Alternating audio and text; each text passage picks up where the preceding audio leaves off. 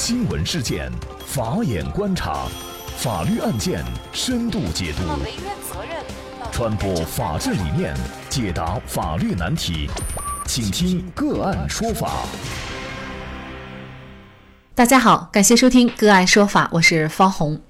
那从春节到现在呢，我们的节目大概也停播了一个月的时间，今天终于和大家见面了。那么我们会在。第三季的个案说法当中，努力尽力的把我们的节目越办越好。那希望大家也继续关注我们，感谢您的支持。那么这一季的第一期节目啊，我们跟大家来关注一下来源反杀案。三月三号，河北保定市检察机关通报了涞源县反杀案。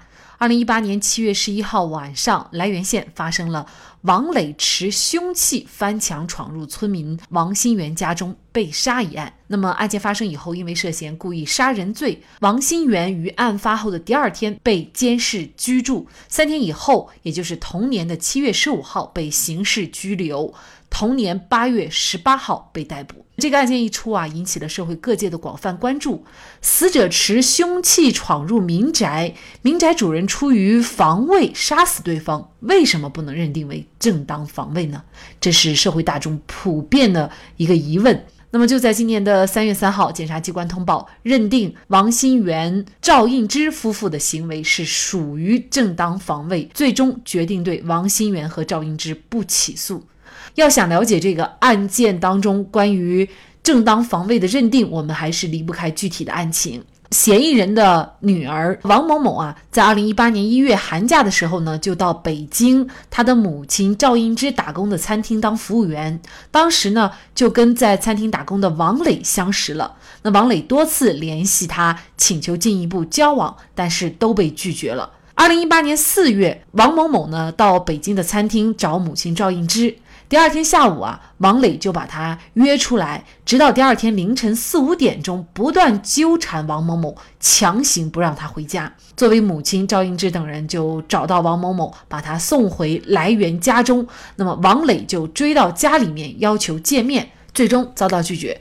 那同年的五月到六月期间呢，王磊采取了携带甩棍、刀具上门滋扰，以自杀相威胁，发送含有死亡威胁内容的手机短信，扬言要杀王某某兄妹等方式，先后六次到王某某家中、学校等地，对王某某及其家人不断的进行骚扰和威胁。那王某某就读的学校还专门制定了应急预案，防范王磊。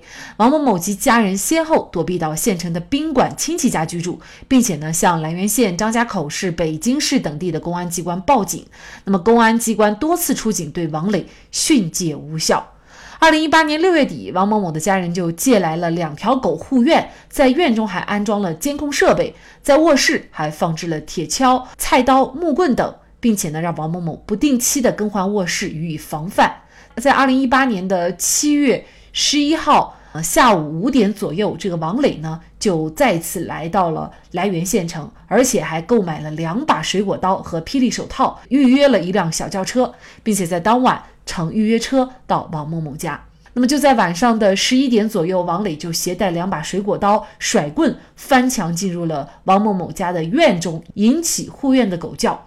那么王新元呢，在住房里面就发现王磊持凶器进入了院中，随即呢就。报警，并且拿铁锹冲出住房和王磊打斗。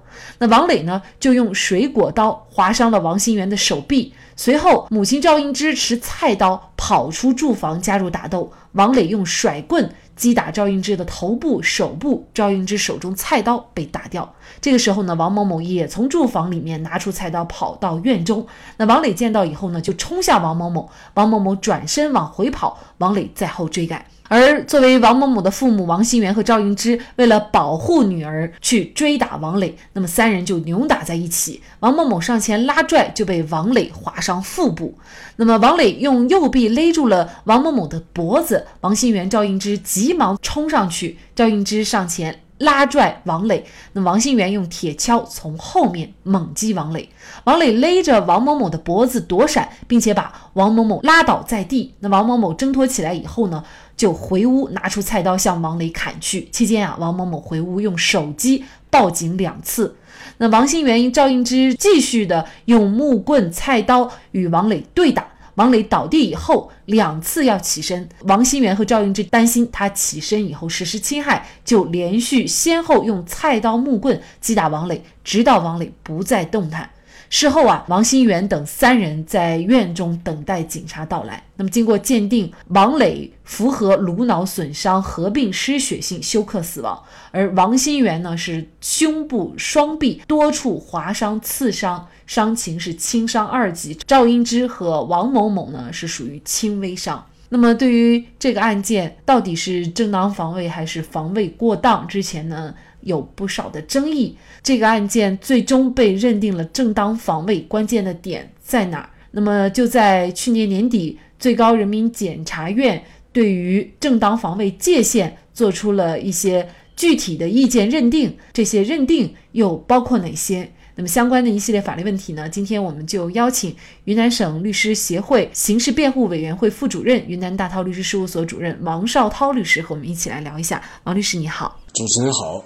听众朋友，大家好。那这个案件最新的结果呢，就是检察机关对王新元和赵英之不起诉。那么，这是否就意味着两人无罪，可以释放了呢？就是在检察院的审查起诉这个阶段阶段内，如果检察院认为不构成犯罪的，或者虽然认为构成犯罪，但是情节显著轻微，不需要移送到法院进行处罚的。那么他也可以进行不起诉。换句话说，就是说不起诉，它有两种情况：一种是确实是认为无罪的，检察院认为；第二种是认为虽然认为已有罪，但是不需要刑法处罚的，那么就是所谓的相对不起诉。这两种情况下，检察院都可以做出不起诉的决定。只要检察院做出不起诉的决定，那就意味着这个案子就结案了。当然就可以进行释放了。当然，释放以后，倒不一定说一定就是无罪的，他可以是有一种情况叫相对不起诉，那就是虽然认定有罪，但是也可以释放了，也可以结案了，不需要移送到法院进行处罚了，是这么一个情况。那么对于后者呢，应该说最近也是广受关注的赵宇案，就涉及到啊相对不起诉的这个方面的法律问题哈。我们会在接下来的节目啊再聊一下这个赵宇案。应该说呢，我们对于正当防卫的这个节目啊也是做了很多期，但是呢我们会发现，尽管这个正当防卫的概念是非常清楚的，但是在很多案件的认定适用的时候呢，却出现了很多差异。就是在实践当中啊，经常有一些案件不被认定为正当防卫，呃，甚至呢，最终法院适用正当防卫的情况哈也非常的少。那么本案当中，那么之所以有一个关于是正当防卫还是防卫过当的一个争议，就在于呢，就是作为王新元和赵英之持续用木棍、菜刀和王磊对打。那么这个时候，王磊已经倒地了。倒地的时候呢，他们是担心他起来实施侵害，然后呢，又连续的用菜刀和木棍击打王磊，直至王磊不再动弹了。那么也就是这样的一个细节，有一些人呢就认为父母俩呢他们的行为是过当了，因为当时王磊已经倒地了，应该说可能不具备这个危害性了。那么继而他们又继续用菜刀和木棍去击打王磊，那么这样的行为就已经是过当了。那么所以呢，在第一次检察机关认定的时候是认定这个王新元父母俩的行为呢是属于防卫过当。那么您怎么看这个问题呢？首先是我们国家专门有刑法第二十条第三款，对这个一些重大的暴力的杀人、行凶以及其他的这些暴力犯罪，规定了一个特殊防卫。也就是说，如果加害人是在行凶、杀人这种暴力犯罪的时候，我们的防卫的行为是没有什么这个限度的，也就是所谓的俗话讲的，我们讲的无限防卫权。结合这个法条，我们要从哪几个方面来看待呢？我想应该从那么几个方面。第一个，在本案当中，这种不法侵害是实实在在存在的。那么，这种不法侵害是什么样的不法侵害呢？是一般的不法侵害，还是暴力犯罪的不法侵害呢？很显然，从整个案情的介绍，我们就可以看得出来。犯罪嫌疑人王磊，他的这种不法侵害是一种典型的暴力暴力侵害，而且这种暴力侵害是实际上是长期存在，不仅仅是对王某某本人，甚至对王某某的家人、对他的兄弟扬言要进行报复、要进行杀害。而在这个案发的当晚，他也确确实实携带凶器进入了王某某的家里面。所以，这种不法侵害实实在在存在，而且这种不法侵害是一种暴力侵害，这是我们首先要明确的一个大前提。第二个，本案究竟属于防卫过当还是正当防卫？我们还要考察这个案件的一些案发的背景。首先，时间上是在晚上的十一点深更半夜这么一个时间发生的，然后地点是在这个犯罪嫌疑人。王某某，也就是王新元家，是在这个在他家里面发生的。而这个行凶者，也就是不法侵害者，他是怎么进入他这个王新元家的呢？是采用翻墙的方式进入，深更半夜持凶器，然后翻墙进入王新元家里面。哎，这就是一个时间地点。好，受害人的状况是什么呢？受害人的状况是因为王磊的长期纠缠，而且扬言要打要杀，精神长期处于这种紧张状态，是在这么一个背景下发生的案件。而这种背景下发生案件，我们就可以判断王新元以及王某某他们这一家人是在什么样的情况下实施了这种防卫行为。那么显然是在王磊。深更半夜翻墙入室，持有凶器，在这种情况下发生的一个防卫性质的一个防卫案件，这是我们要考察的第二点，就是案发的背景。第三一个就是刚才主持人谈到的，说王磊倒地以后，王新元等人他们继续的用棍、用刀进行砍的这种情况。那么实际上这个行为，一个方面它是无限防卫的一种行为。另外一个就是在这个案件当中，我们回到这个案子本身。事实上，王新元等人对于当时的情形，他是无法进行预判的。第一个，也就是对王磊的伤情，你无法预判。深更半夜的，究竟他们对这个王磊是打到了致命伤了，砍到了致命伤了，还是表皮伤？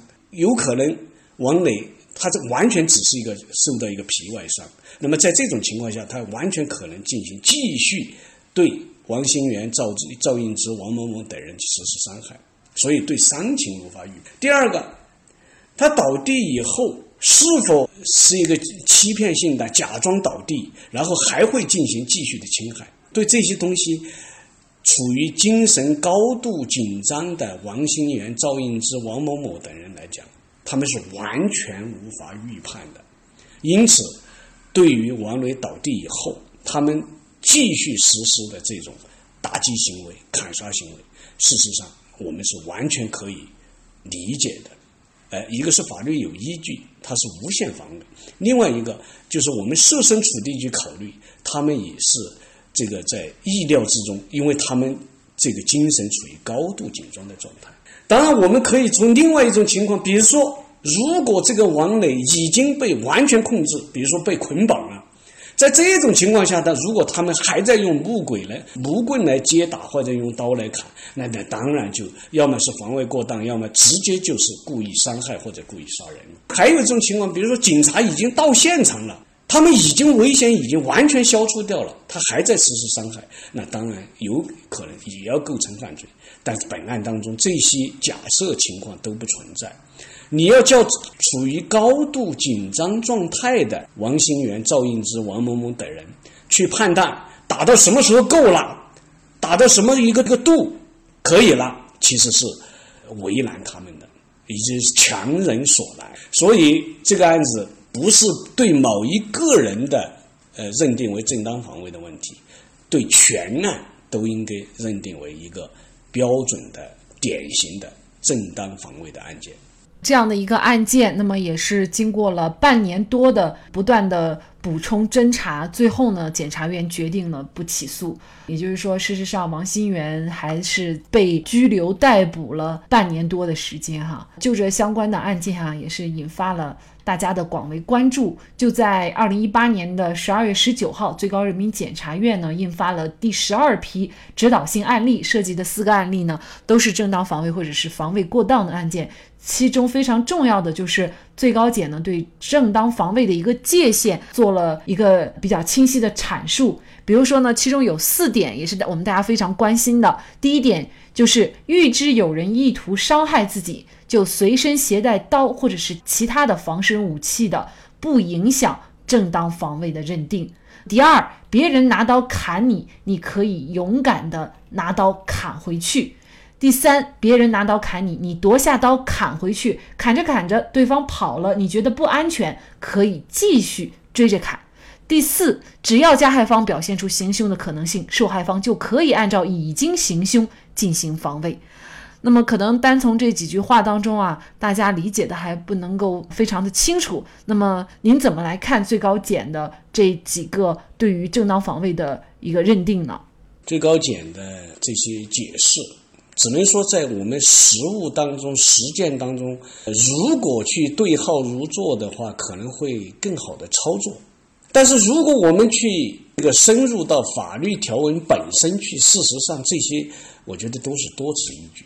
比如说，预知有人意图伤害自己，然后随身携带刀具，不影响正当防卫的认定。我们法律什么时候有这样的限制？我们意识到别人要杀害我们、伤害我们，我们拿把刀在身上以后，就就不属于正当防卫了。法律有这样的限制规定吗？其实是没有的。